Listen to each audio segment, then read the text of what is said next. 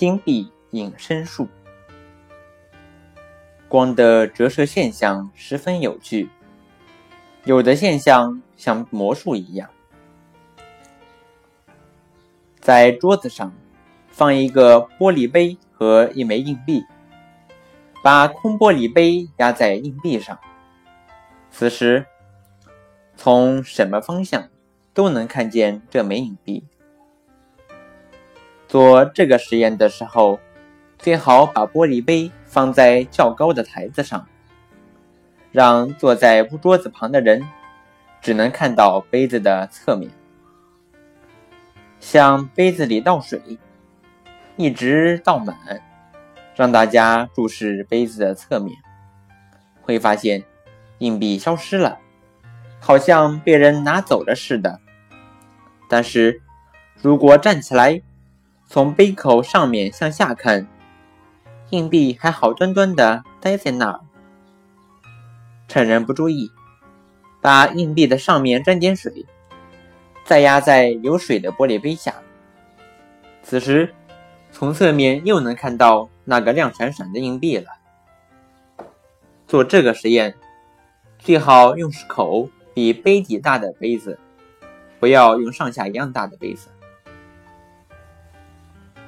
我们可以利用光的折射现象来拆穿这个魔术。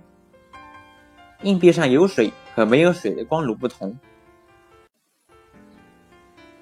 先说说硬币上没有沾水时，硬币射出的光线是从空气里进入水中，然后从水里斜射向杯子的侧壁。此时，光线满足了全反射条件。没能穿出杯壁，而发生了全反射，光线折向上方，在杯口的液面上又一次折射，从杯口射出。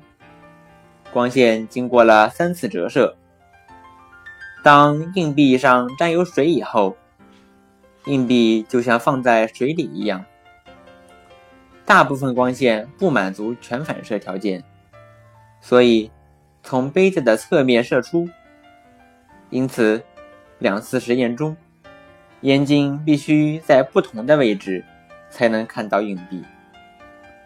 如果你把硬币的一面沾上水，另一半不沾水，这样你在杯子的侧面只能看到沾水的那一半，而在杯口看到的是不沾水的另外一半。还可以用许多其他的方法观察到全反射现象。下面再举两例：找一个又大又深的脸盆，盛满清水，把一个硬币扔在盆底，然后用一个较重的玻璃杯倒扣住硬币。注意，在向下按玻璃杯的时候，不要让杯中的空气漏出来。这时候，你从玻璃杯的侧面望去，就会发现玻璃杯变得不透明了。它的侧面像镜子一样闪着荧光，并且映出盆底的印花，而硬币却无影无踪了。反过来，把玻璃杯正立在眼盆里，用杯底紧紧压住硬币，注意。不要让水进入杯内。你从杯子的侧面望去，也发现玻璃杯不透明了。这些实验做起来很简单，要说清它的道理，还要费一番脑筋。请你自己想想看。利用光在玻璃的内表面上会发生全反射的原理，可以制成光学仪器。全反射棱镜，光线垂直射入棱镜的一个侧面，然后以四十五度的入射角投射在棱镜的内表面上。由于玻璃的临界角是四十二度，所以这束光线发生了全反射。光线从另一个侧面射出来，全反射棱镜能让光线转一个九十度角。也可以让光线转一个一百八十度角，很像一面镜子一样。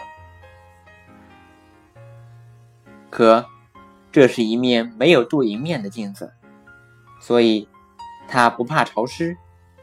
另外，它在反射光的时候，光的损失也很少，更没有平面镜多次反射形成很多个像的缺点。因为有这些优点，在科学研究中常用它代替平面镜来改变光的方向。